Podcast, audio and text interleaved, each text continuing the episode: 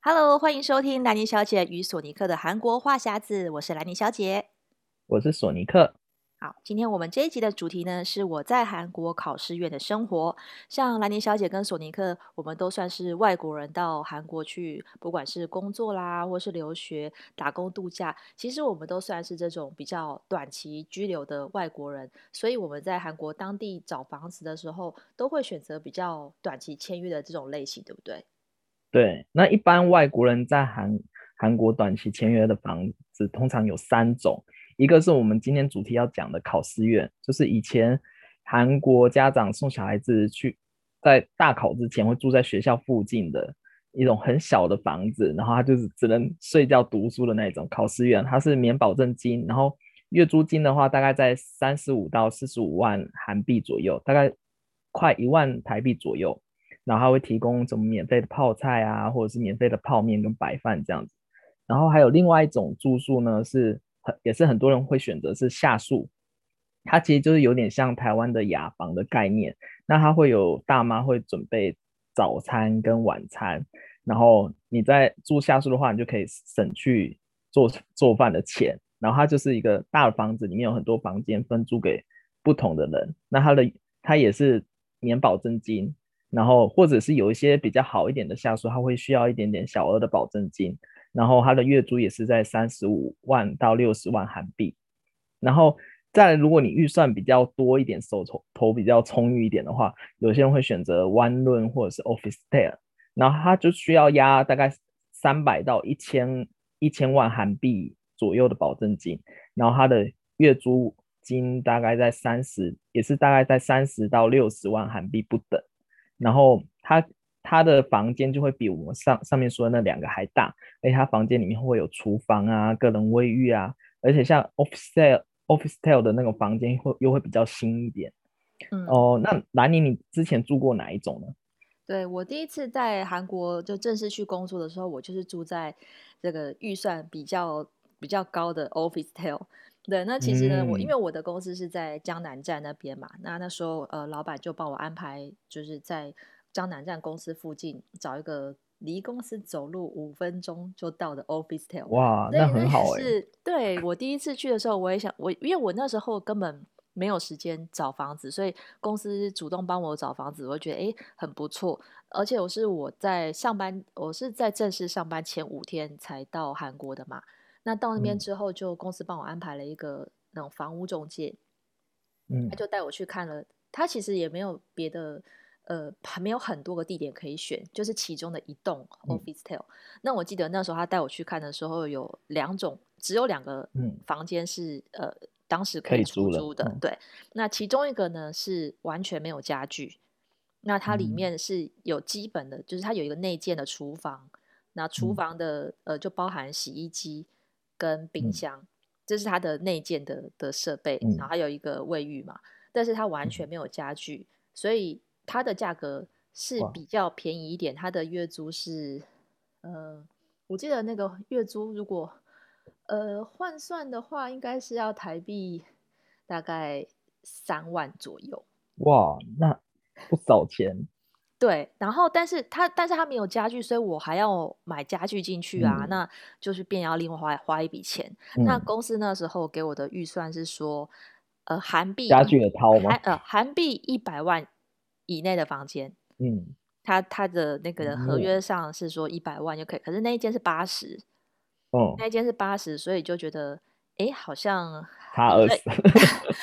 有在预算内，但是那二十万我要拿去买家具嘛，我也 就，嗯，我我就想说，好，不知道怎么办。好，再看另外一间呢，就哦，另外那一间你可以看一下，全部家具都有，你拎包就可以入住了。嗯，它有呃有床、有沙发、有电视、有梳妆台，嗯、哇，然后就是你你所有需要的东西，有餐桌都有。嗯、然后那一间大概、嗯、呃大概是十平的大小，其实算蛮大间的。那一间要月租要一百二十万韩币，那不就爆了吗？大概是台币三万六，嗯，左右。嗯、对我这时候想说啊，完蛋了，这超出预算。可是这个是立刻就可以住的。那当时、嗯、呃有一个公司的行政人员陪我去看屋，那他也不能决定嘛，因为他想说合约就跟你讲一百万，那超出的话 不知道怎么办，他就赶快岳阳打电话给老板。嗯，后来老板就说没关系，你就租一百二的。你就可以赶快上班就好了。好好啊、对，我就想说、嗯、啊，真的太好了，因为我才刚到韩国几天就要立刻上班，我不知道要住在哪里。那如果可以立立刻解决这个住房的问题，那当然是最方便的。嗯、那好险，就老板就答应让我租那个一百二十万韩元的的房子，嗯、所以我完全不需要买任何的家具。我就我，但是我有从台湾带来。带了一床棉被啦，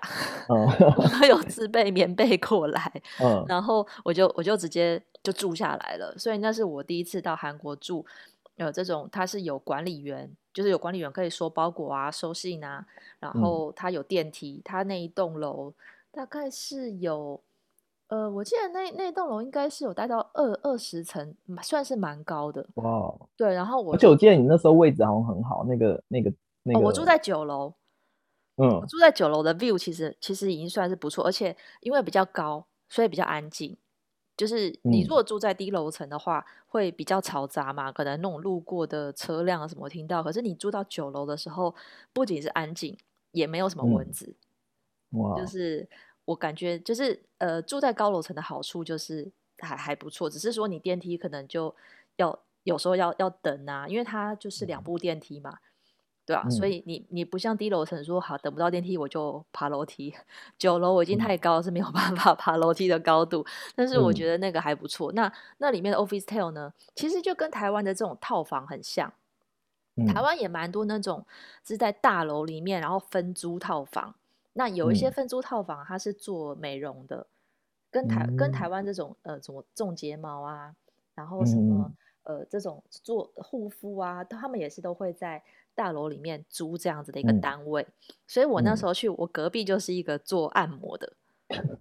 我 我本来我其实很少遇到邻居，嗯、但是我看到他门上，他的他的他的门上就有一个海报，就是、嗯、呃护肤叉叉多少钱，什么什么的品相，哦、所以我就知道说，哦，那他就是做这种，他就不是住家啦。嗯、因为其实我本来以为那一栋应该都是。就是就算有点像住商混合大楼的那种感觉，对，然后对它里面其实也有办公室，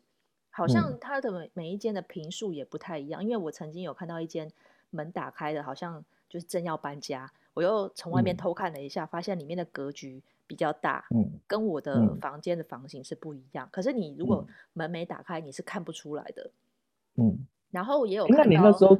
嗯，租金一百二十万的话，嗯、那你记得保证金要多少吗？哦，我那个保证金要一千万，哇，一千，然后一百二十，那不一般人租得起嘞？对，所以因为那个押金也是公司帮我付的嘛，我我我刚开始去韩国并没有这么多的钱，嗯、所以这个这是租金方面都是公司帮我签约跟处理，所以我完全没有经手租金这件事情，嗯、我只是在房仲那时候跟我报价的时候知道这个金额，我甚至在签约的时候也没有看到房东。因为他们就是委托那个房仲处理。嗯，我知道有一次那个门锁坏掉，急 call 那个房东 来处理的时候，嗯、我才第一次看到房东长什么样子。嗯，但是我觉得这种 office Officetel 对呃经济能力比较好的外国人来说，我觉得是蛮安全的，因为他在他有第一个他有管理员嘛，那他就在那个大楼里面，他有电梯。那哦，他重点是他的。呃，B one 就是呃有那个收垃圾的地方，所以你也不需要去去呃烦恼你的垃圾要丢在哪里，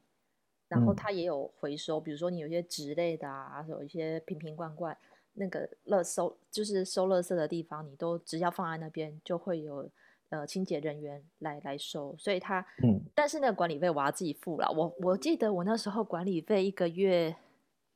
一个月的管理费也要大概一两千块耶，嗯，其实其实是不便宜，不便宜，对，对。然后暖气费，呃，跟就是瓦斯费，那个是我要自己支付的，嗯，对。所以就是呃，公司的那个租金、租金跟押金帮你付以外，其他的费用就是大楼管理费跟跟瓦斯费是自己付。我那时候后来才知道，嗯、所以我就想说。那早知道不要租这么贵的地方，我就可以省下管理费啊。但是没办法，哦、因为你已经租了，所以管理费就是你必须要支出的一项费用，而且我后来才知道说，嗯、那一栋有可能真的都是呃，就是比较有有经济能力比较好的人住。嗯、我有一次等电梯旁边遇到一个，应该是一我乍看啦，我没有跟他谈话，可是我看外表，我猜测他是印度人。那我的我的那个 Office Tale 的隔壁隔壁两个路口就是三星的三星、嗯、呃电子。在江南的那一栋办公大楼，嗯、我就推测、嗯、啊，他该不会就是在三星里面工作的的印度籍的员工吧？嗯，就还有一种，就是我就就是自己脑补了很多画面，想说跟一些 高科技的人才住在同一栋大楼，好像有一点就是。光荣的感觉，所以因为我那一区的地段在江南站嘛，所以那边我猜测啦，原本就是比较多是精英跟白领级的，所以他们才租得起这个、嗯、这个房型。对啊，所以我的同事他们他们都呃没有来过我家，但是他们、啊、我们中午有时候会在我家楼下，我家二楼有一个呃猪排日式猪排饭餐厅。会在那边吃饭，嗯、他们就知道说、嗯、啊，兰妮就是住在猪台饭的楼上，然后 他们就知道我走路很很近。那有一次有个同事终终于忍不住问我说：“你的月租多少？”我跟他讲一百二的时候，嗯、他脸上的表情就是 就是吓到，感觉想说：“哇塞，那那种表情。”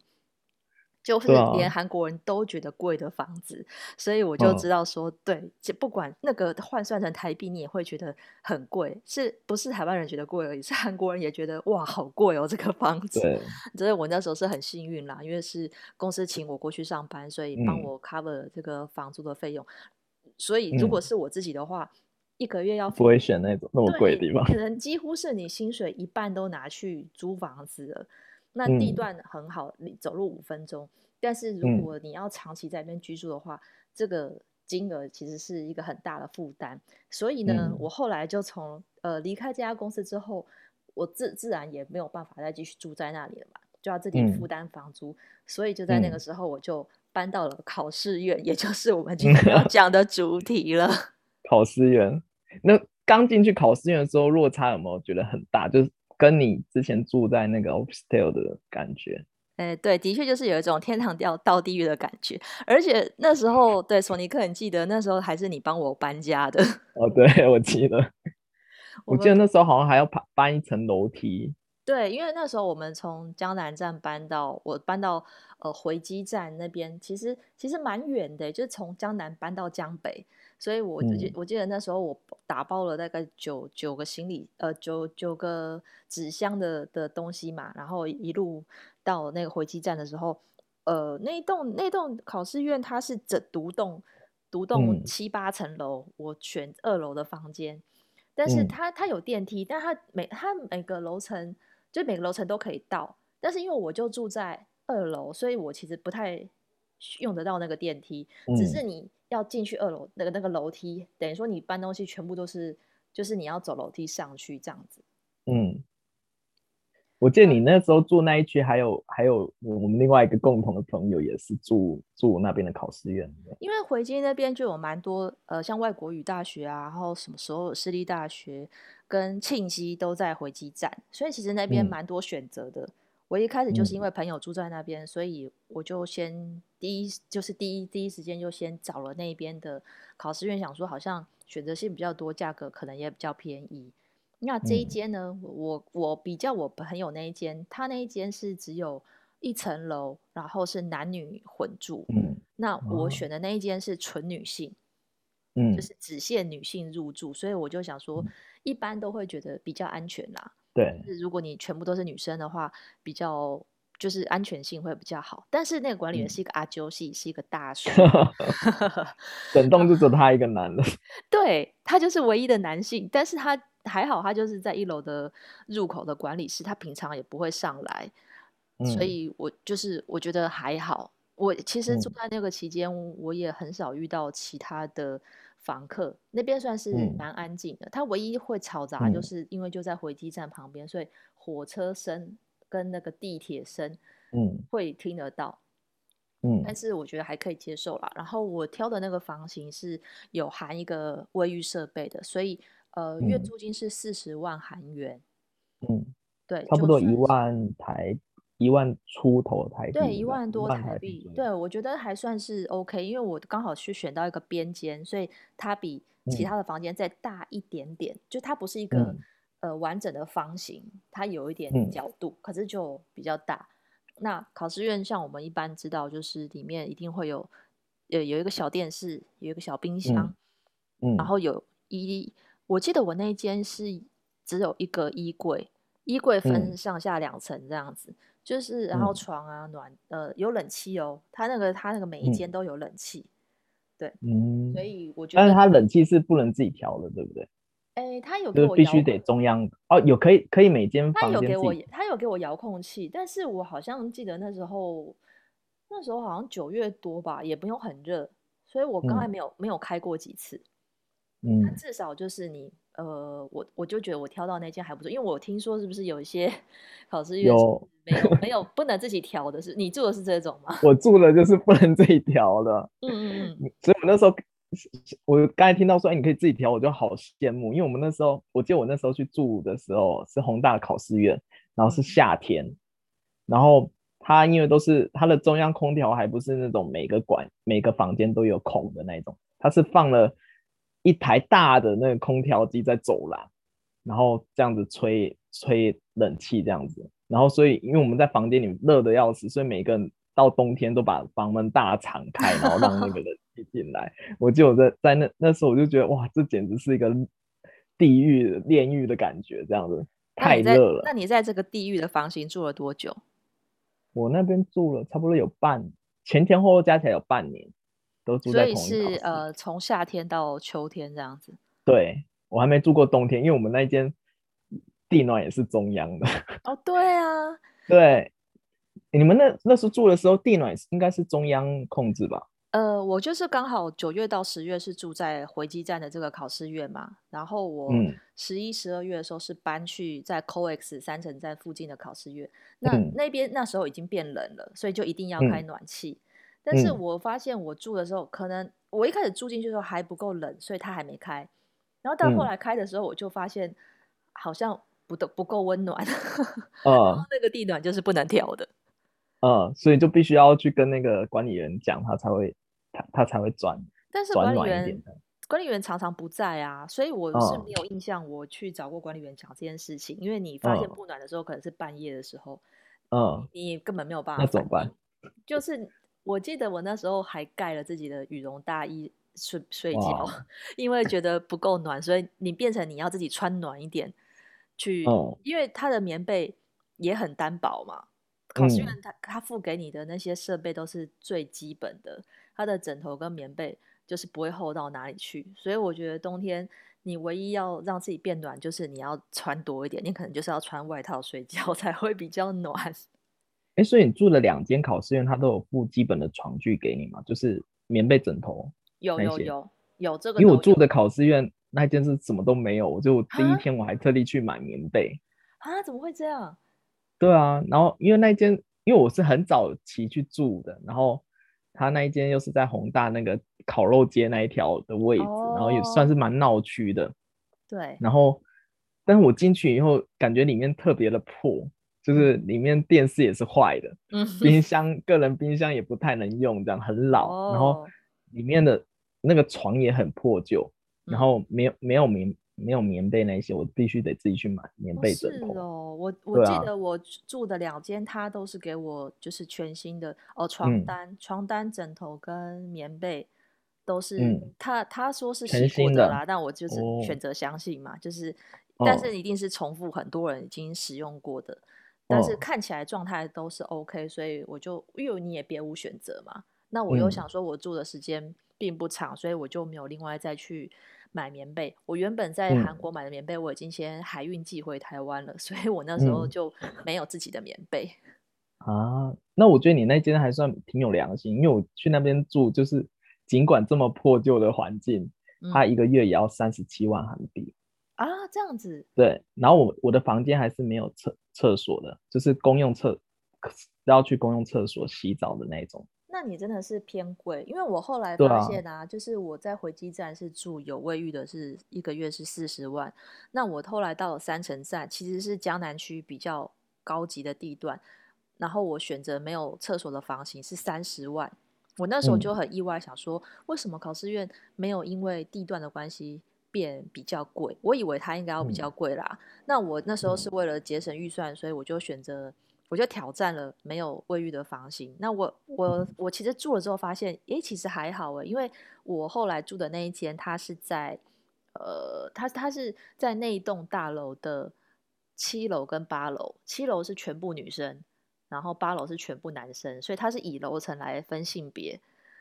然后一层的话有二十间房间，那二十间房间有一其中有几间是有自己的卫浴。那它另外有三间是公用的厕所，那厕所就是间间、嗯、那个淋浴间嘛，嗯，它其实不太需要等待，因为我发现，呃，可能有一些人自己有卫浴，所以不需要使用公用的，那需要使用公用的人、嗯、时间都错开，所以我几乎没有在就是需要洗澡或者上厕所的时候需要等。那唯一的坏处是它，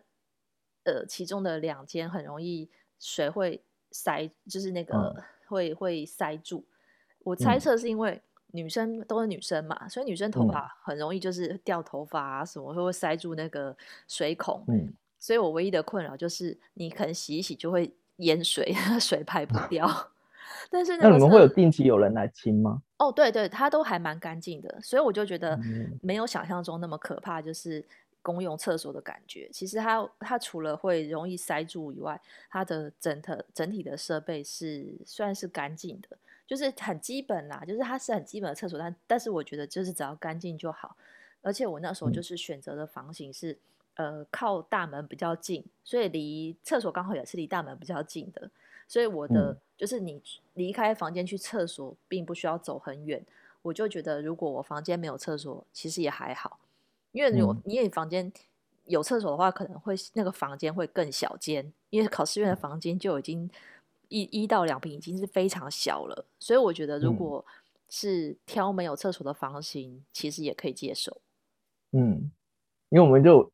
朋友就是分成一定要住有厕所派，跟一定就是一定要住公用厕所的那种，就是他们会两个比较说哪哪一种房型比较好，然后。后来，后来我们得到一个结论，就是如果是住那种公公用厕所的，不但房间比较大，然后而且房房间的价格也比较便宜，然后还有不用自己洗厕所，有这个好处。这样。对，我那时候也是想到说，不用自己清扫厕所其实也不错，因为我住进第一个有厕所的考试院的时候，我发现那个厕所它本来就不是非常干净，嗯、就是可能有前人或是他呃，就是。他他没有他他在换房客的时候，并没有特别去打扫那个马桶或者是就是旁边的瓷砖啊什么的，所以导致我搬进去的时候，我还要自己再再再整理一下。然后我觉得是还可以接受啦，因为我还好没有在那边住太久。可是我觉得如果长期居住的话，我可能就会觉得厕所第一个是因为你房间很小，很容易有味道。就是这是无可避免的，嗯、那你可能就要一直把那个门关着啊，然后或是说是要去常常去清理它。可是如果你是住在公用厕所的话，嗯、因为会有专人去打扫，他不见得是真的很很勤劳去打扫的很干净，但至少你就可以省去打扫的时间，而且不会在房间有异味。所以我觉得，如果可以，如果觉得可以可以接受人的话，我是觉得也可以挑没有厕所的房型。其实没有想象中的那么不方便。嗯，哎、嗯，对，南南宁，你有看过一部韩剧叫做《他人及地狱》吗？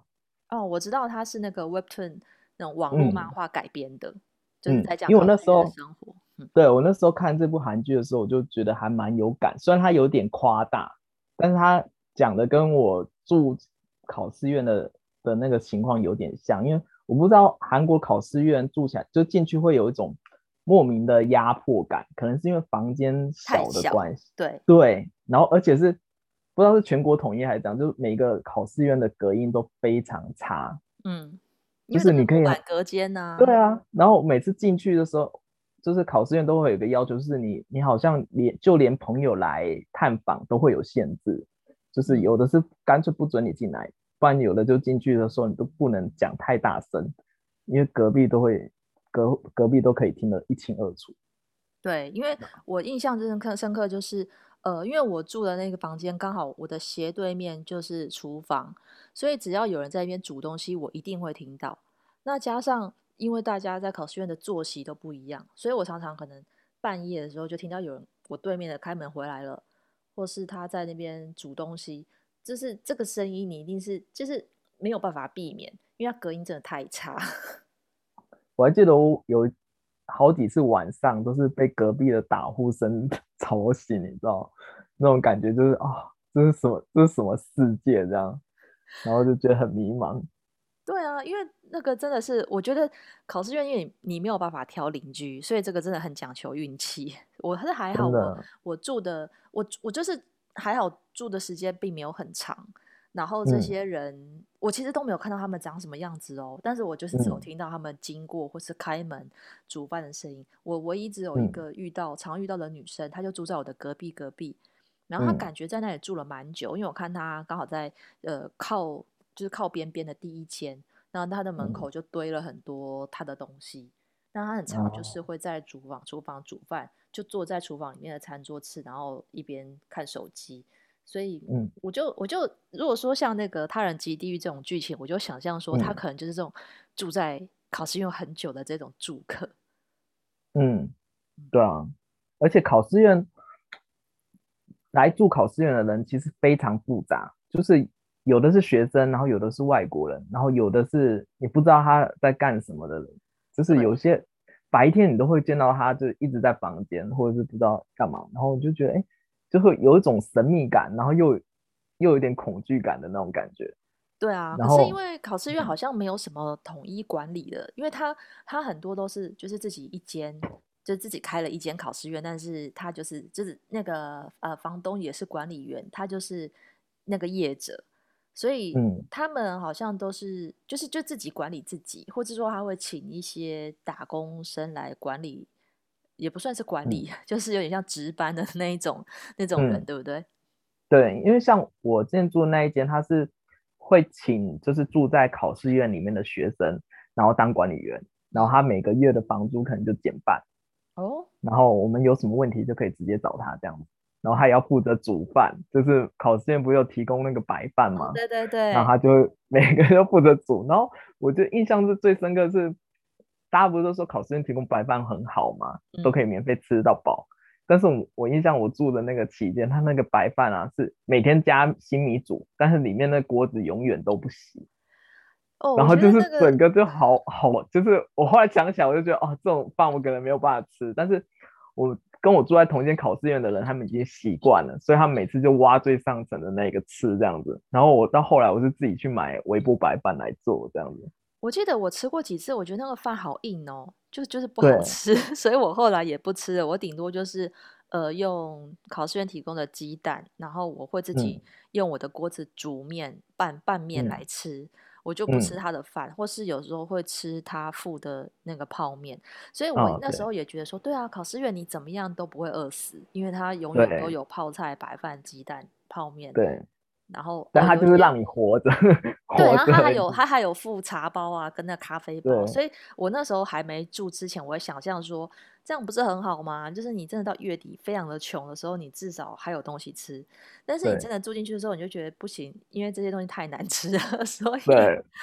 实际上住了以后吃。在那边吃的次数其实也不多。没错，我还是自己煮我自己要吃的。嗯、我我可能没有办法像韩国人，就是只要泡菜配饭，他就可以过一餐。我觉得以，以以以我这个台湾胃，我可能没有办法接受。可是他真的最大的好处，真的就是你可以想象一些，如果他真的很经济很很很贫困的人，很困难，嗯、他就是最低的生活的最低限度的这种生活需求，他可以提供给你，你有住有吃。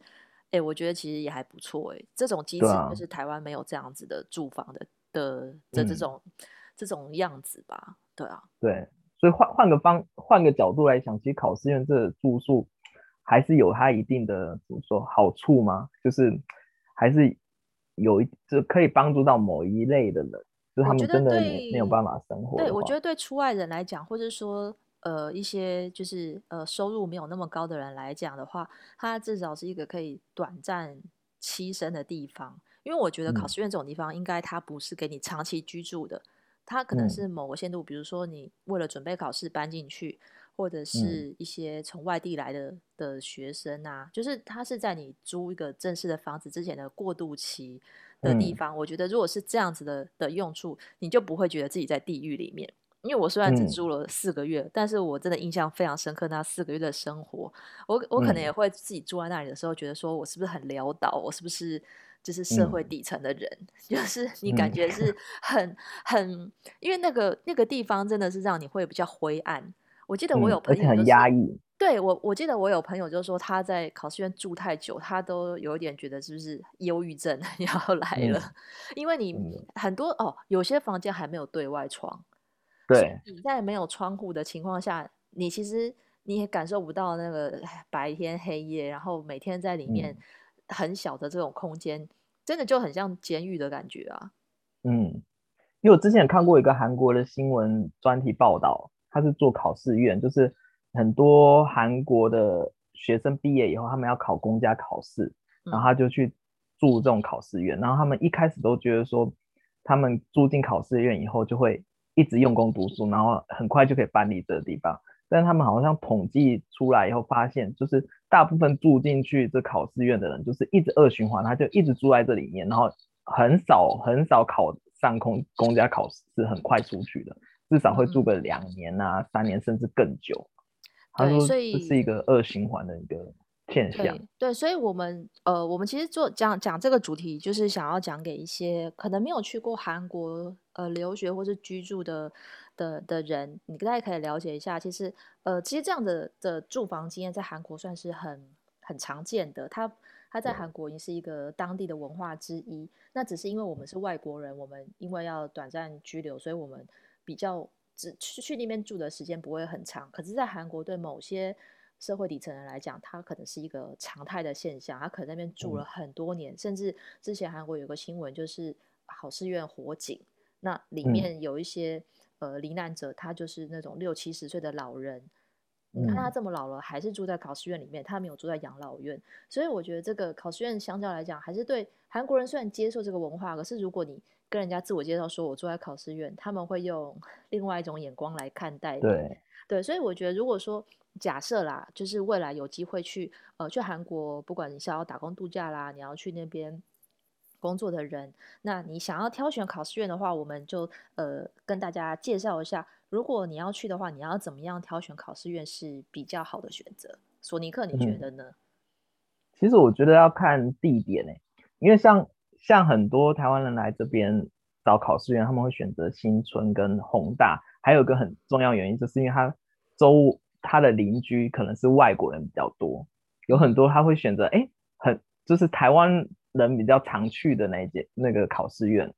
那这样他的邻居可能就是哎台湾人比较多，然后这样子沟通或者是相相处上会就就会比较方便一点。对，虽然价钱会比较贵一点，但是他们觉得哎这样子在就是反而出入。上就不会像之前说的什么都是一堆生那个生活底层的人住在那边，因为他那那种房那种的考试院，有些考试院是专门就是主要目目目标客户是外国人的，对，他都会做的比较高级一点，嗯，然后虽然他的房价会比较贵一点，但是让人住起来会比较舒服。